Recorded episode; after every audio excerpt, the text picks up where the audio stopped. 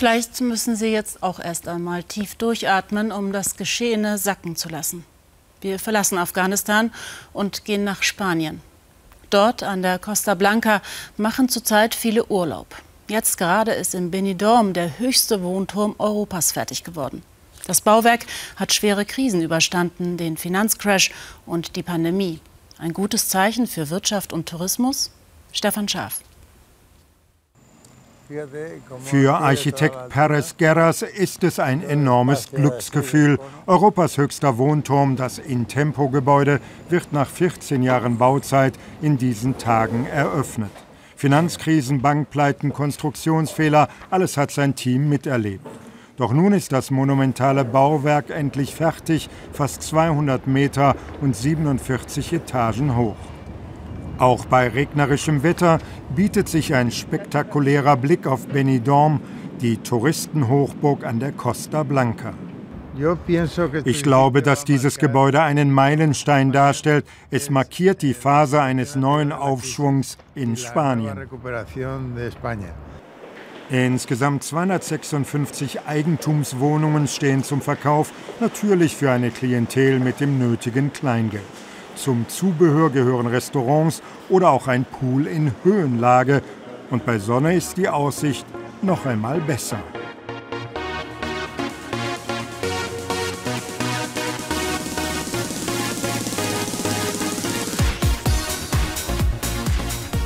Seit den 1960er Jahren wächst Benidorm in die Höhe. Es ist ein zu Beton gewordenes Symbol des Massentourismus. Gemessen an der Einwohnerzahl hat Benidorm die größte Hochhausdichte weltweit, 345 Gebäude mit mehr als zwölf Etagen. War im letzten Jahr der Umsatz noch völlig eingebrochen, sind die Strände jetzt wieder voll, trotz Pandemie und hoher Inzidenzen.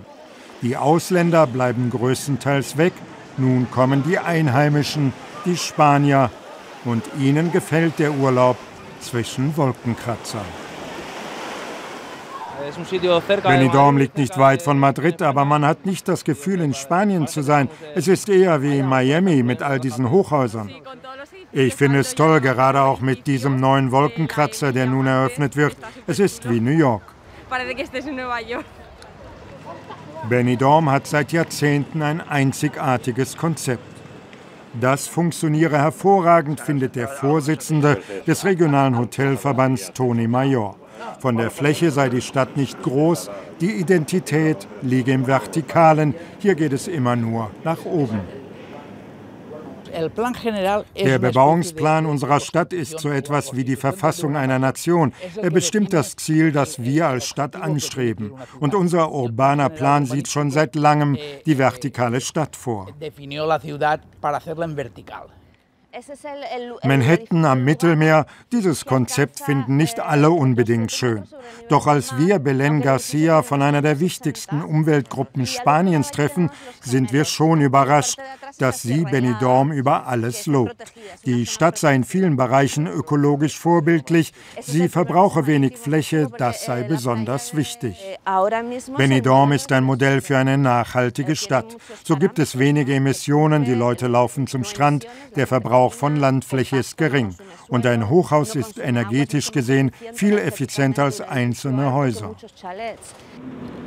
Belen braucht nur einige Kilometer von Benidorm wegzufahren, um Belege für ihre Argumente zu finden.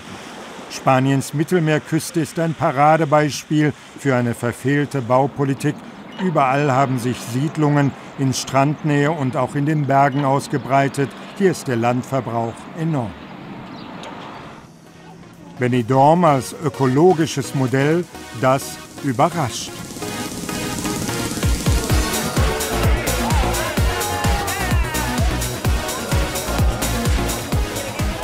Doch in der Nacht wird es problematisch in Benidorm. Viele Menschen auf wenig Fläche, das ist nicht gut in Zeiten einer Pandemie. Anfang August lag die 7-Tage-Inzidenz bei fast 400. Mittlerweile hat sie sich immerhin halbiert. Wer nach Benidorm kommt, der will vor allem Party machen. Nur ein paar Straßenzüge weiter herrscht ziemliche Leere. Hier vergnügten sich früher die Engländer, doch die bleiben nun aus. Zu lange waren die Regelungen zu Test und Quarantäne unklar. So ist der britische Markt auch in diesem Jahr eingebrochen. Fatal für Barbesitzer wie Brian Sweeney. Im letzten Jahr wäre unser Pub 25 Jahre alt geworden, das wollten wir groß feiern, aber da wurde nichts daraus. Wir sind seitdem geschlossen, das ist hart. Rund 600 Millionen Euro wird Benidorm das Ausbleiben der Briten kosten. Sie sind ein echter Wirtschaftsfaktor. Immerhin machen die einheimischen Urlauber nun einen Teil der Verluste wett. Benidorm hat viele Krisen überstanden, sagt sein Bürgermeister nicht ohne Stolz. Und er zeigt, wie alles angefangen hat. In den 1950er Jahren war Benidorm noch ein kleines Fischerdorf. Damals wollten die Menschen hoch hinaus. Und daraus sei heute etwas Beispielhaftes geworden.